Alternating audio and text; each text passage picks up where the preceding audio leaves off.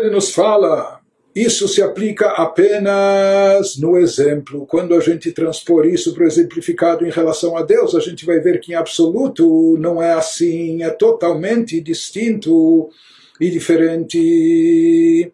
Seja isso que a gente fala que quando o objeto está abarcado, cercado na mente da pessoa, na verdade a pessoa não está cercando, segurando o objeto a ponto de poder movê-lo, a ponto de poder impactá-lo e etc. Não, ele não está na prática cercando, envolvendo, segurando o objeto, apenas na sua imaginação, no seu pensamento, apenas no seu conhecimento.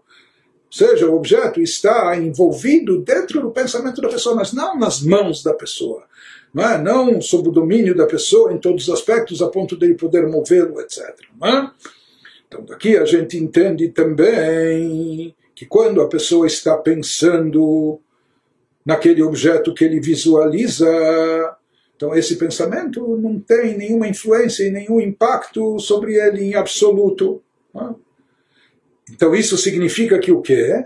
Que na prática ele não está segurando objeto, ele não está envolvendo objeto. Apenas na teoria, no pensamento, na sua visualização, mas não na prática. Se ele quer mover objeto, se ele quer colocá-lo de cabeça para baixo, se ele quer bater um prego lá e etc., é, ele não vai fazer isso só visualizando na sua mente ou utilizando apenas o seu pensamento. Por um lado, o objeto está totalmente abarcado, envolvido, cercado no pensamento da pessoa, na sua mente, mas ao mesmo tempo isso não diz nada. Na prática ele não está, quer dizer, está, mas não está, ele está apenas na mente, mas isso não influencia em nada, em termos palpáveis, o objeto em si.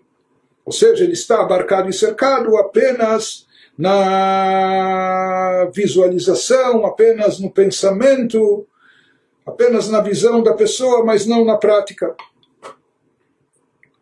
Nós vamos ver que em relação a Deus é completamente distinto.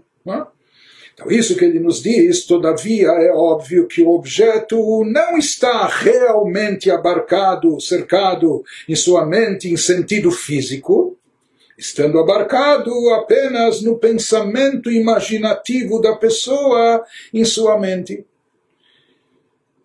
Isso em relação à criatura, a criatura humana, o ser humano. Em relação a Deus, como nós falamos, vamos ver que isso é completamente distinto. É como se a gente dissesse que a diferença entre o exemplo e o exemplificado, no caso do exemplo, o ser humano abarca, envolve, cerca com sua mente o objeto, por assim dizer, apenas na teoria. Seria como se a gente falasse que em relação ao objeto ou por trás do objeto existe existe forma e matéria.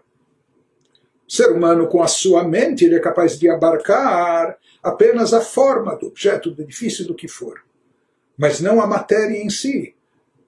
E abarcando e envolvendo apenas a forma, ele não consegue impactar a matéria propriamente dita. Já em relação a Deus, nós vamos ver que aquilo que está presente no conhecimento divino, aquilo que a sabedoria, conhecimento divino envolve, envolve não só a forma, mas também e até e literalmente a matéria também. O pensamento e conhecimento divino, que isso é a luz divina infinita que a gente se refere, ela se faz presente não só de forma abstrata, não só na teoria, mas também na prática, efetivamente, e na própria matéria também. Isso que prossegue o Altarabé nos dizendo, Abalakadosh Baruchu, Dichtiv bei kilo machshevotai machshevotechem chulei, harei machshavto vedato. שיודע כל הנבראים, מקף את כל נברא ונברא מראשו ועד תחתיכו ועד, תחתיך, ועד, ועד תחתיתו ותוכו ותוך תוכו הכל בפועל ממש. Contudo, no caso do Santíssimo, bendito seja em relação a Deus, sobre quem está escrito, assim fala o profeta Isaías 55:8, Pois os meus pensamentos, assim fala Deus, os meus pensamentos não são os vossos pensamentos, etc. Então, o pensamento de Deus do Criador é diferente do pensamento da criatura. O pensamento da criatura não abarca, não, não envolve, não cerca a própria matéria, o objeto em si, não impacta, não cria nenhuma mudança no objeto, etc. Mas já que o pensamento de Deus não é o pensamento da criatura, é outra coisa completamente distinta. Né? Então, seu pensamento e sua mente, por meio dos quais ele, Deus, conhece todas as criações, de fato, pensamento de Deus, de fato, o seu pensamento, a sua visão, de fato, abarcam cada criação, cercam, envolvem na prática cada criação de cima a baixo, e não só envolvendo e no, de forma externa e superficial, não. Eles eh, abarcam pensamento e conhecimento de Deus, abarcam cada criação de cima a baixo, seu interior e seu cerne. O pensamento de Deus abarca todas elas, todas as criaturas em todos os aspectos, de forma real e efetiva. Ou seja, o pensamento de Deus, ele está presente realmente presente, presente de verdade, na prática, efetivamente, não só por trás, mas dentro, no interior de cada ser e cada criatura, em todos os seus detalhes e minúcias, né? internamente, abrangendo toda a criatura seja, como Deus e seu conhecimento é uma coisa só, então o conhecimento divino é infinito, é ilimitado, e por isso ele está presente, se faz presente dentro de cada, de toda e cada criatura, na prática, efetivamente. Apenas que, como isso não se revela, não se manifesta de forma evidente no mundo para nós, criaturas, então, para nós, a nomenclatura que a gente usa, o nome que a gente dá para isso é Sover Polalmina, a gente diz que isso abarca, que isso cerca e envolve, circunda, não interno. Por quê? Porque nós não percebemos. Nós não temos a visão e capacidade para perceber isso. Mas em relação a Deus, como nós falamos, tudo que é derivado do seu pensamento e conhecimento, isso abarca, cerca, envolve efetivamente cada ser, cada criatura, cada objeto, e essa luz se faz presente de fato, na prática, no interior de cada ser e criatura.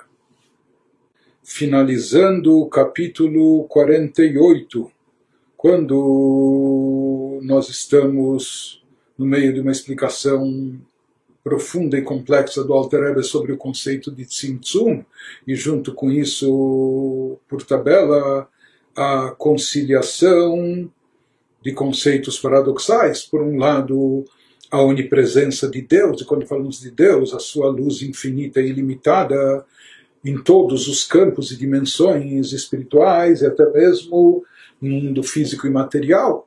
Por mais que esse mundo é físico e limitado, por ser físico e limitado, nós falamos que essa luz permanece, a luz infinita original permanece de forma abarcadora de forma envolvente e circundante, não é? Sem se manifestar internamente nas criaturas e nos seres. Mas, por outro lado, nós afirmamos que ela sim está presente. Então, está presente, não está presente, como se concilia isso? O Altareb está nos trazendo até exemplos para aproximar isso da nossa compreensão. Ele trouxe o exemplo do do conceito da, da mente humana quando vislumbra, quando contempla algo, quando vê algo. Então, quando vê um objeto, o objeto está dentro da mente do indivíduo, e a mente do indivíduo e seu pensamento abarcam, cercam todo o objeto. Mas não na prática, apenas na teoria, apenas a forma do objeto. Por isso, eh, esse pensamento que abarca pode envolver o objeto por completo, da cabeça aos pés, mas ele não tem influência direta ou impacto sobre o objeto outro lado, nós vimos diferente é no caso do pensamento de Deus, que o pensamento de Deus não é o pensamento da criatura, completamente distinto e etc. O pensamento de Deus, ele abarca e de fato não só a forma, mas também a matéria, não só externamente, não só envolve de forma só, só no pensamento teórico, só na ilusão, eh, na imaginação, mas não, no caso de Deus, eh, o pensamento e conhecimento divino envolvem na prática efetivamente todos os seres e criaturas estando presentes dentro deles, impactando, influenciando de forma definitiva, é? e na verdade proporcionando a eles a sua própria existência através desse conhecimento divino. Apenas que nós, pelo fato de não notarmos e percebermos isso, todas as criaturas, como elas não são capazes de comportar e conter essa revelação divina intensa, infinita e ilimitada, então essa, para as criaturas essa, essa revelação permanece oculta e encoberta, como que condensada e apenas um resquício eh, minoritário, ínfimo, é o que vai aparecer e dar vida para os seres e criaturas. Mas esse assunto é muito profundo e complexo, por isso continua o Alter Rebbe nos explicando e trazendo mais exemplos, ilustrações para aproximar isso um pouco mais da nossa da nossa parca compreensão ou nossa sensibilidade para assuntos tão abstratos e espirituais. Então, para explicar isso mais ainda, o Alter nos vai trazer, nos vai trazer mais, vai nos trazer mais um exemplo relacionado com o mundo físico e terrestre. Lemashal Kadura Aretz Alazu. הרי ידיעתו יתברך מקפת כל עובי כדור הארץ וכל אשר בתוכו בתוך תוכו עד, תחתיכו, עד תחתיתו הכל בפועל ממש שהרי ידיעה זו היא חיות כל עובי כדור הארץ כולו והתהוותו מאין ליש traduzindo Mais um exemplo, se nós formos considerar o globo terrestre, então, como o globo terrestre existe e tem vida, então isso é baseado, conforme já vimos, conforme está explicado eh, nos livros místicos, o conhecimento de Deus abarca, envolve, cerca, abarca toda a espessura do globo terrestre. E tudo que há dentro dele, até o seu cerne, extremidade e quando nós falamos que o conhecimento de Deus cerca, abarca todo o globo terrestre, não é só numa visualização, não é só num pensamento teórico, não é só numa imaginação, mas é na prática e de fato, efetivamente. Ou seja, o pensamento, o conhecimento de Deus abarca tudo de maneira real e efetiva. Por quê? Porque na realidade esse conhecimento é na verdade a energia que sustenta a Terra inteira. Esse conhecimento, não só que ele também está presente, ele pode estar presente, ele precisa estar presente porque ele é a fonte de energia que sustenta a terra inteira, que não só dá vida ao mundo, mas dá existência. Não só porque dar vida pode haver um corpo sem vida, um corpo morto, o corpo está lá, só que ele está sem vida. Deus, na sua energia vital, ele proporciona ao mundo não só vida, mas também existência. Então, é, de onde é proveniente a existência do, do, do mundo inteiro, do globo terrestre? Com tudo presente dentro dele, tudo vem, tudo é na verdade do conhecimento divino que está embutido, que está investido no mundo, no globo. Na verdade, esse conhecimento é a energia que sustenta a Terra inteira em sua totalidade e é a força que continuamente dá existência à Terra a partir do nada, porque se essa força cessasse apenas por um instante e parasse de ser investida, tudo voltaria à sua condição original, que era o nada antes de ser criado. Nada é nada, ou seja, que nada não é nem espaço vazio, porque o próprio espaço também é uma criação. Nada é algo que a gente nem consegue imaginar o que seja. Mas voltaria ao nada, deixando de existir. Então essa atuação divina tem que ser contínua, constante, ininterrupta, e onde, como se manifesta essa, como se expressa essa energia divina que é injetada no mundo em todas as criaturas do globo terrestre continuamente, no fato do conhecimento de Deus, dos mundos estarem presentes no seu conhecimento, o conhecimento de Deus estar abarcando todo o globo terrestre com todas as suas criaturas, com todos os seus seres. Na realidade, tudo recebe vida e existência. Globo terrestre inteiro, com todos os seus seres e criaturas, em todas as minúcias e detalhes, recebe a sua vitalidade do conhecimento de Deus que está investido no mundo ou revestido no mundo.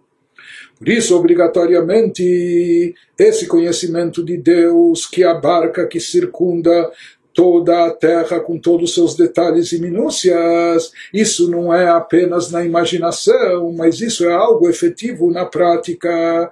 Como nós dissemos, uma vez que é esse conhecimento infinito que dá vida ao mundo inteiro, por isso, de fato, ele está presente no interior de todos os seres e criaturas.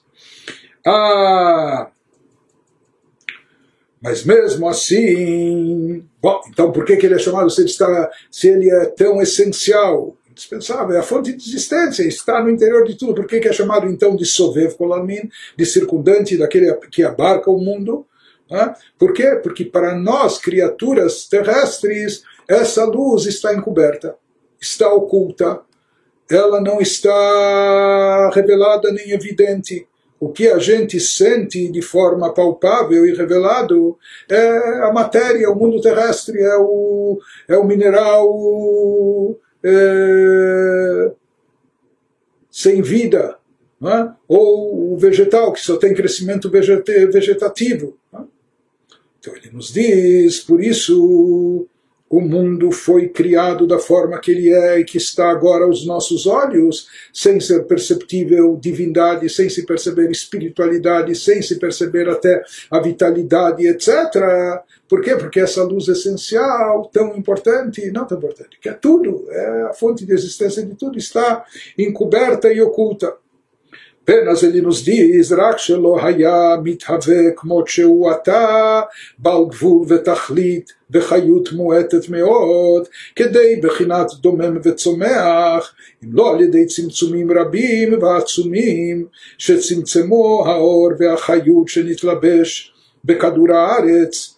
להחיותו ולקיימו בבחינת גבול ותכלית ובבחינת דומם וצומח בלבד traduzindo.